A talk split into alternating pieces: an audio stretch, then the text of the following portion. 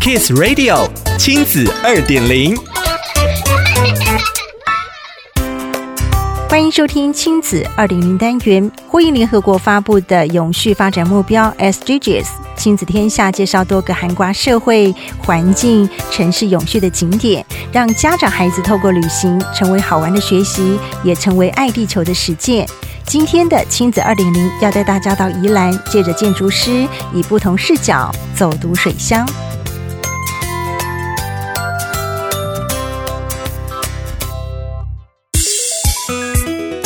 宜兰总是和多雨两个字连结，外地人也常以为下雨就甭去宜兰玩了，免得扫兴。其实这一二十年，有一群宜兰人从民间到公部门，从未放弃协力净化当地的城乡建筑和景观，好让公共空间更呼应兰阳风土人情和气候，更自由与平等。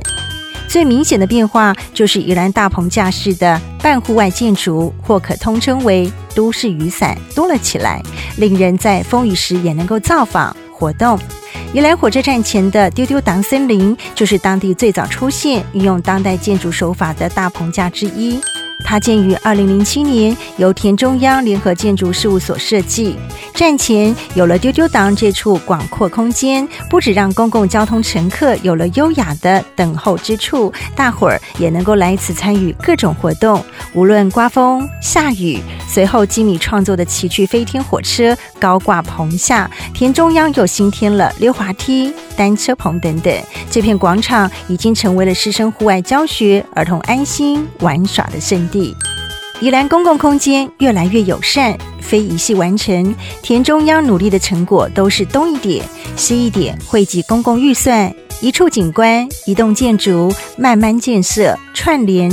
如此行动方式，他们后来以植物精液中的组织为管束来比喻，命名这项仍在延续的计划。浪漫的田中央想把那灵魂寻回一些，因此倡议打造当代护城河，但他们不是粗暴的。开挖马路，而是将路底下的老护城河水流引出一段，改善水质，并且顺势在路旁打造线性的水域景观。如今在宜兰市散步，除了在中山公园、宜兰美术馆旁的画龙一村前，以及光复国小前，都能够遇见他们新创的这类小公园，让兰阳生活中随处有高品质的歇憩空间。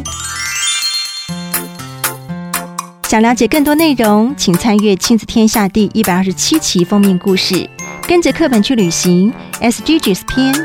亲子二点零，我们下次见。